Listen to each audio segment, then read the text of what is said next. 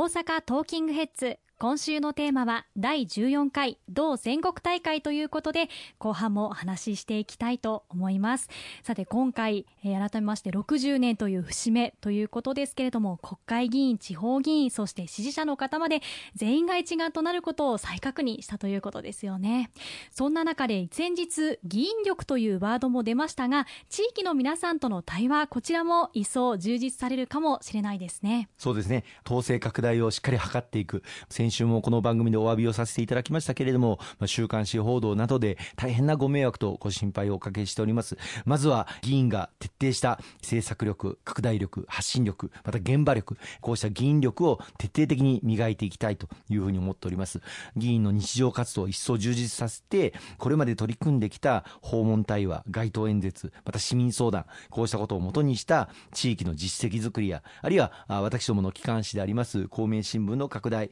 こうした日常活活動を強化してまいりたいというふうに思っております。さらには SNS これを積極的に活用して発信していきまた女性や青年の声を政治に生かしていくこうした党の理解の輪を広げる取り組みも重要な柱だというふうに思っています。私もツイッターやフェイスブックあるいはインスタグラムなどさまざまな SNS を活用させていただいておりますけれども、はい、積極的に発信を続けていきたいと思っております。はいそんな中来年春に統一地方選挙開催されますけれども石川さんはどうご覧になりますか？はい。あの明年4月に全国で統一地方選挙が開催されます、えー、大阪においては大阪府議会議員選挙また各市町村の議員選挙も行われます。すでに9月1日に第一次公認そして9月15日に第二次公認をさせていただいておりまして着々とまあ調整が整ったとこから公認発表をさせていただいておりましてスタートを切らせていただだいておりますいずれも大変厳しい選挙制になろうかと思いますけれどもそれぞれ地域地域の市民の皆様府民の皆様の声をしっかり受け止め国と連携をし課題を解決させていただいている公明党のネットワーク力こうしたものを一層強化をしていく選挙戦にしていきたいというふうに思っています。はい、え今日の全国大会でも7つの柱からなる政策示されています、まあ、詳しくは時間をとってゆっくりとご紹介したいんですけれどもまずは経済の成長雇用所得の拡大を挙げていらっしゃいますよね。そうですね。あの特にまあ最近物価高燃料価格の高騰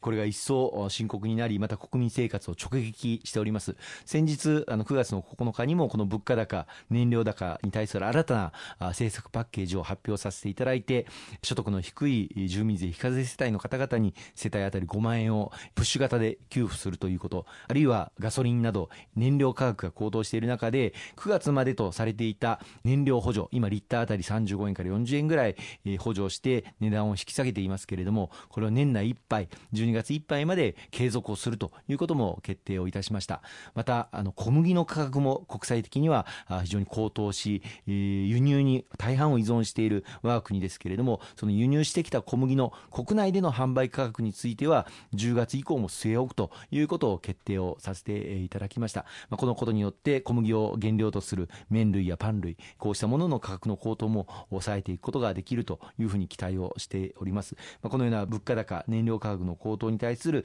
対策をさらに強化をしていきたいと思っております。国では地方創生臨時交付金という各地方自治体が自由に使えるこの交付金を6000億円積みますことも決定をしていただきましたのでこれを各自治体に配分をさせていただいて国と地方の連携でそれぞれの地域地域の実情に合わせた取り組みを展開していきたいというふうに思っています。はい、そして経済成長には中小企業への支援また企業側のチャレンジを支えるこういったことも非常に重要になってきそうですよね。そうですね。あの中小企業の方々あの私も連日現場をあのお伺いしますとやはりこの価格高騰物価高の高騰の中で原材料高がこの経営を直撃をしているというお話本当にあの困難を極めていらっしゃいます。こうした中で価格転嫁発注側に対してしっかりとコストとして見ていただいて値段の交渉、価格転嫁の交渉、これをしっかりしていただく。現在、政府ではこの9月を価格交渉促進月間と位置づけて、価格転嫁がちゃんと着実に進むように促させていただいておりますし、また、なかなかそれを受け入れてくれないような親事業者、大企業等あれば、中小企業庁から直接電話をして、ちゃんと価格交渉に応じてますかということを問い合わせる、確認をするといったことも展開をさせていただいております。非正規雇用の処遇の改善や正社員会の支支援やフリーランスの方々が安心して働くことができる労働環境の整備とまた合わせてしっかりと取り組んでいきたいと思いますしまたこの物価高の中で非常に重要なのは国民の賃金所得が向上していくという流れをさらに着実にしていかなければいけないと思います。今年はこの大阪におきましても最低賃金を31円引き上げて1023円にするということも決定の運びとなりました。府民の皆様のこの所得賃金がさらに上昇していけるように後押しをしていきたいと思いますしこの賃金を中小企業の方々もちゃんと払える環境というものも後押しをしていかなければいけないと思っております。はい。あのコロナ禍もあって私もフリーランスなんですけれども